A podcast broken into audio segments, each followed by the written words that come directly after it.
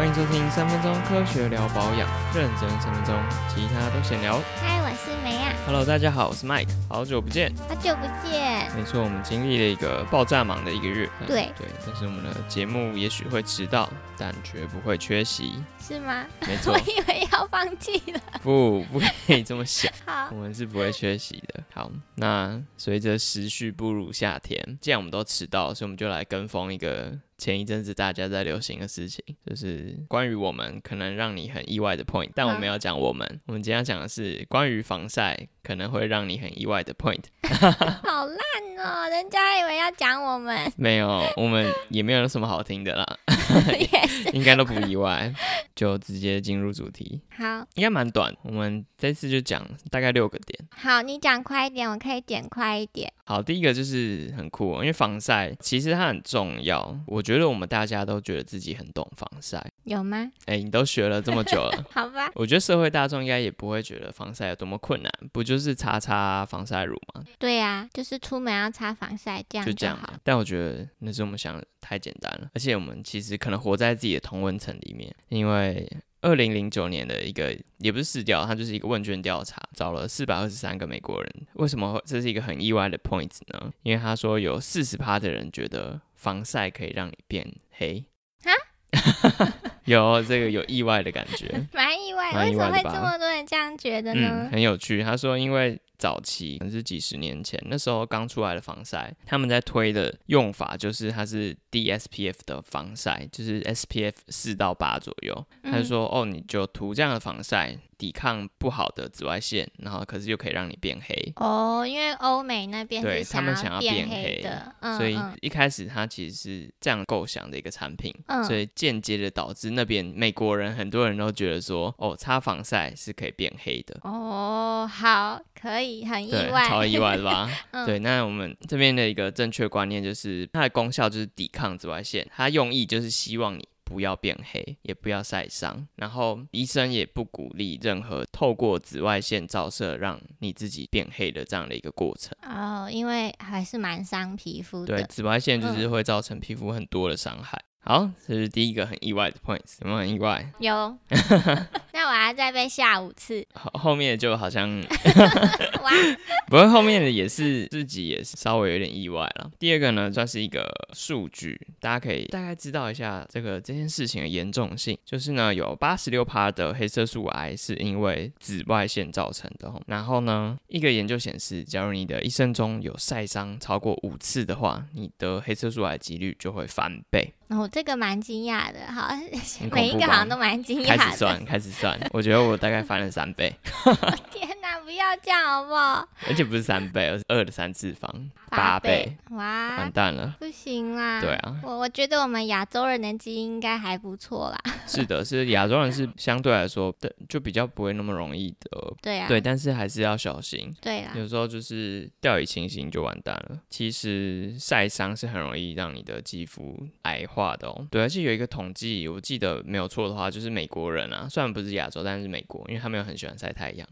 嗯，然后美国人好像他们得皮肤癌的几率是的发生率吧，是所有癌症加起来，好像皮肤癌还比较多。哦，可以想象他们的文化就是很喜欢晒太阳，而且又以为可以变黑，对，但是他的基因不不适合这样晒啊。你能不能冷静？他讲到癌症就蛮沉重的嘛，所以、哦、好吧，好吧，那我们赶快跳脱癌症，但下一个还是蛮沉重的，好吧，因为其实我觉得很多人还是会有一个侥幸的心态，就会觉得癌症其实离我很远。虽然我们数字也都摊给大家看了，就是晒伤超过五次，呃，皮肤癌的几率是翻倍。他会觉得，呃，我还两次机会，对，还有还有一次，还有一次，什么 都再加一次啦，再一个机会好不好？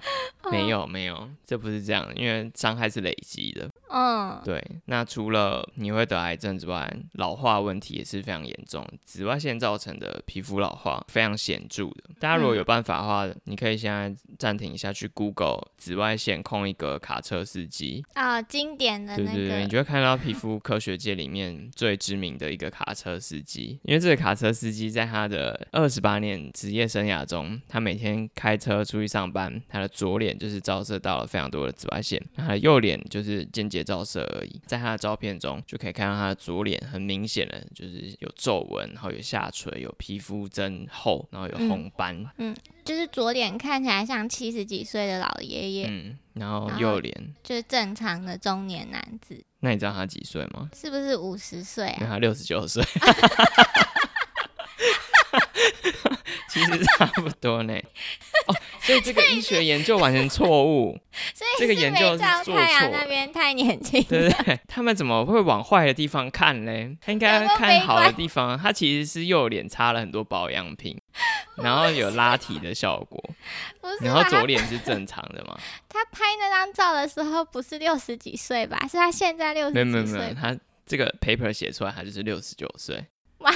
但是哎，这些学者真的是只看到那个水杯里面少了半杯，其实它是右脸是有一个回春的效果。好好笑，好，不是紫外线会让你的皮肤是下垂哈。要把重点讲回来。对对对，就是你就算侥幸没有得癌症，皮肤也是会下垂，也是会变粗。我自己有很明显的感觉，就是这两三年都戴口罩出门，那我就觉得我的额头长皱纹，可是我戴口罩的地方皮肤都很细致。觉得大家真的可以 Google 一下那个卡车司机，就是紫外线空格，然后卡车司机。嗯，我记得我在找这些资料的时候，有看到说，其实你跟大家讲什么癌症什么，大家都没感觉。可是你教育他的时候，你给他看，就是那种很可怕的图，跟他自己好像比较比较大的连接性，他比较会害怕。紫外线是很恐怖的哈，所以一定要做好防晒。嗯，好，这是第二个 point。好，好，第三个就是说，第三个我就是查跟我们比较相关的，因为我们住台北，那请大家猜一下，台北的七月里面大概有几天是紫外线过量？七月啊、国历七，月哦，谁会每次想到农历七月啊？因为讲到七月比较有名的是农历啊，好吧，哎、二十八天，其实差不多。嗯哎、很会猜哎。七月呢，因为它是给一个趴数哈，是超过九十趴的天数。它的定义是它有观测的日子里面有九十趴左右的天数，嗯所以大概推一下嘛，就是三十一天里面可能就是二十七。哦，那过量的定义是什么呢？过量定义就是说你出去，假如没有做任何措施，二十分钟就会晒伤，哦，所以超级容易晒伤。你七月一出去就准备晒伤，什么？这样吓人也真的太让人意外了吧？有没有很意外啊？有很意外，好可怕！什么七月一出去二十分钟就会晒伤？对，所以假如你要一直在户外活动的话，绝对要防晒。那这是第三个点。所以我们前面三个点都是在跟大家说紫外线有多严重，然后大家有多不懂防晒。所以嗯，既然大家都不懂了，我们就要来告诉大家怎么样正确的擦防晒。好，所以我们的第四点一样，因为其实我这边放的都是我觉得蛮意外，但我们要讲的是一个正确的观念哦。根据美国皮肤科医学会的 How to Apply Sunscreen 的准则，怎么擦防晒？第四个点就是说什么时机是擦防晒的正确时机？出门前三十分钟。差不多就是十五到三十那边。嗯，那你知道原因吗？哎，因为那个吧，物理性防晒是那个颗粒，就是用氧化锌或者是二氧化钛。对对对，二氧化钛，然后让它平均分布在皮肤上，所以要稍微给它一点时间，让它填平肌肤的凹痕。对，反正不管物理还是化学啦，要让你的产品均匀的分布到肌肤上。嗯然后再来呢，就是你如果你在外面，你已经到室外，你是不是很容易开始流汗？嗯。那这时候你在擦防晒就会不均匀，那不均匀嗯。就没有效。我以前上体育课的时候，我觉得学校排的很烂，我的体育课都在午休起来第一堂，嗯。然后那个就太阳超大的、啊，那时候应该一点半吧，你知道排在那时候去上体育课就快疯了，所以我每次午休睡到一半就会爬起来擦防晒，为了要在前三十分钟擦，啊午休不才四十分钟嘛，嗯。所以等于我没有睡多久就起来，我每次都很不爽，那一定要擦防晒。哇，模范防晒的学生，对，如果你认识高中时期的我，你看不到我的脸，全部包起来。好恐怖哦！真的哦、我会戴着口罩跟墨镜，还有帽子。然后卖玉兰花，如果卖玉兰花，我还是要擦防晒，没错。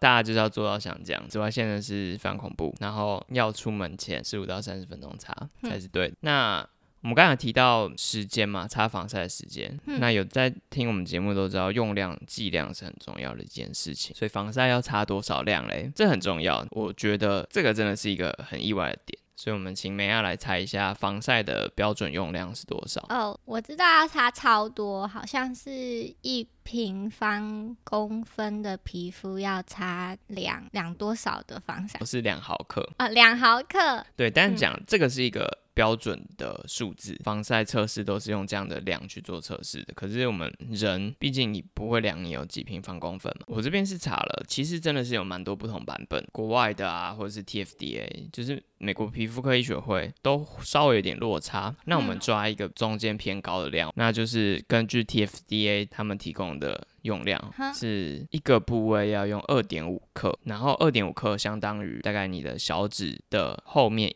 一到两节，后面一到两节，对，一个部位要用到小指后一到两节手指的用量。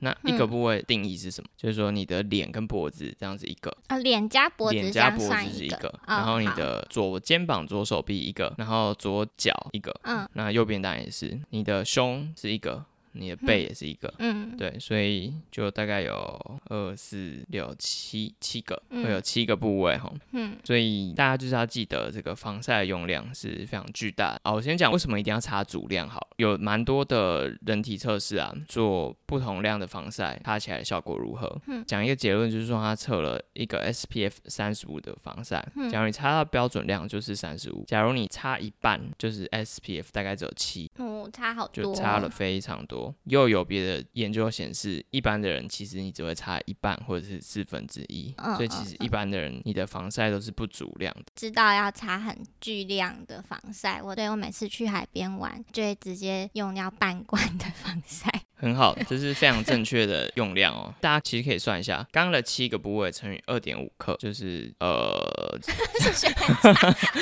十七点五啦，哦，十七点五克。你看你一次就要，假如你是男生好了，没有穿上衣嘛，这七个部位你都要查到，那一次就是十七点五克。